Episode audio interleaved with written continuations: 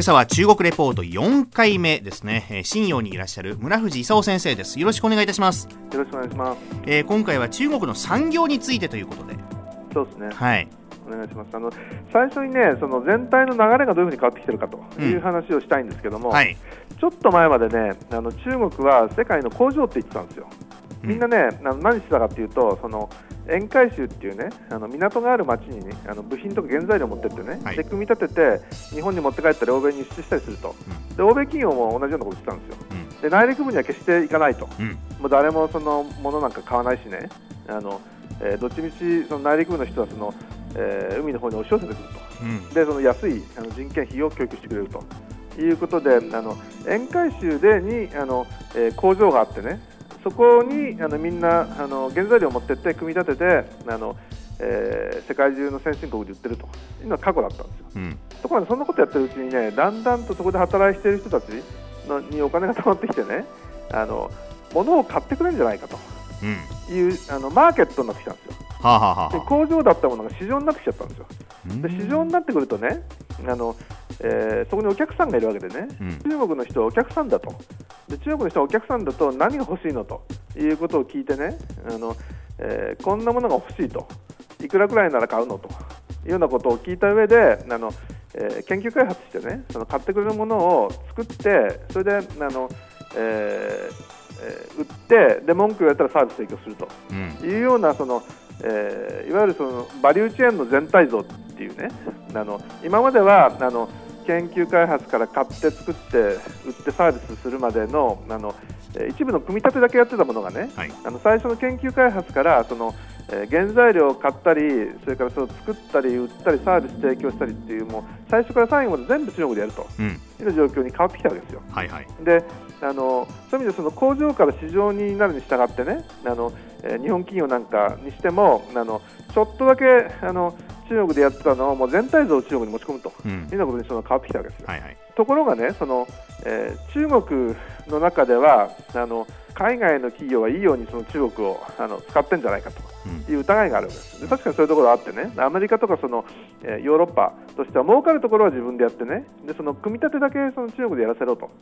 いうようなことをやってたわけですよ。うん、ところがその、えー、儲かるのはその、えー、研究開発だとかその、えー、サービス提供とかそっちの方じゃないのという話になってきてね。じゃあ中国もそっちの方に行きたいと、うん、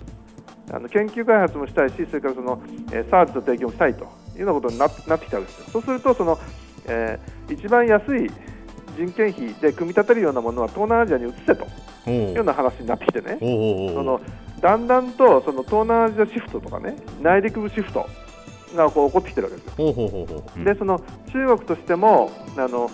えー、あの付加価値が高いところやると。で日本なんかいつもその、えー、中国にはあの安い賃金でできるものをやらせてで自分は付加価値の高い高いものを守ると、はい、まあ、アメリカなんかもそうですよね、うん、そういう作戦。であのずっといたわけですけどもあのちょっと待てよと。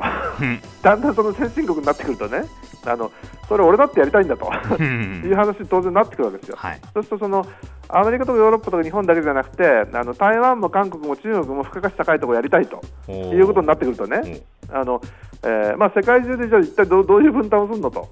で中国はあのこの間も言いましたけどねとにかくあの人口がね十数億人いるわけですよ。はい、であのちょっとたくさん作ろうみたいなこと言ってたらね。あっという間にその生産能力があのものすごく大きくなっちゃったんですよ、はい、でも世界の鉄の半分は今中国で作られてるわけです、うん、であの自動車なんかでもねちょっと前まではそのアメリカのマーケットが一番だって言ってたのがねもうあの、えー、去年まで3年連続で中国がトップになってね、うんもう十数年前までは北京に車なんかほとんど走ってなかったんですよ。ところがもう今はもうあの北京とかも上海とかあの私の信用でもね、はい、もう交通渋滞が大変でね、うん、もう車の山ですよ。うん、であのそうやってたくさん作るときにあの資源も調達したいんだけどあのどこから買うんだと。でほとんどのところはもうアメリカとかヨーロッパとか日本が買ってるんで買えないということになるとじゃあしょうがないからアフリカ行って買えとかね、はい、あの南アメリカ行って買えとかね、うん。でそういうところになんかやたら中国人が出てってね、いろんなものをこう買い始めるわけですよ。はい、そうすると世界中のいろんなところの値段がねなんかあの、えー、今まではアメリカとかヨーロッパとか日本しか買わないと思ってたけど中国なんて買ってくるんじゃないのと。うん。どう？って言うとあじゃあちょっと高くても買うよみたいなね。でどんどん値段がまた上がったりするわけですよでそういう意味では、ね、そのあの原材料としての資源がどんどんその上がってきちゃってね、はい、まあ、大騒ぎと。いうことですよね。でまあ、そんな中であの、えー、金融なんかもねあんまり発達してないもんでね、はあ、とりあえずその中小企業なんかにお金回らないんですよ。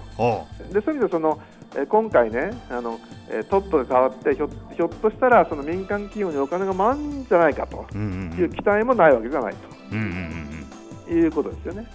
ででサービスに移したいんだけど実際のところはあのまだインフラなんかいろいろ作ってたりするんでね、うん、あの鉄道なんかもあの新幹線みたいなあちこちで作ってるわけですよ。うん、それで去年の6月くらいに乗ったねな上海から南京のあのコースあの新幹線なんかね見てるとねメーターがね380キロぐらいまで行くんですよ。はあ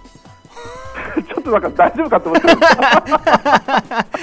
どんどんどんどん上がるんですよ、2、300キロ止まるのかと思ったらね、300か320、350、380ぐらい上がってて、ね、しますね。まあでもインフラも整備しなきゃいけないし、そういった資金調達の面とか、まだまだこうね、追いついてない部分がいっぱいあるんですね、これね。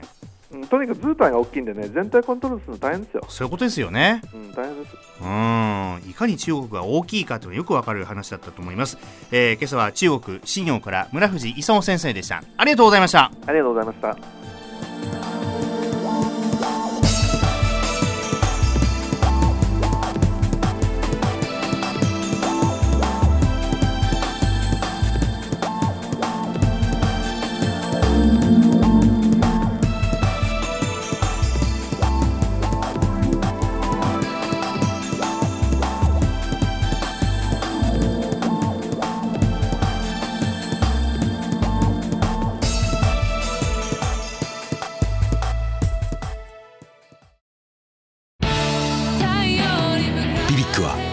州で生まれ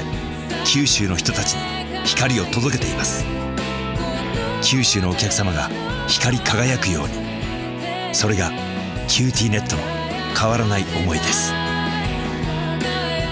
キラキラつながる QTnet。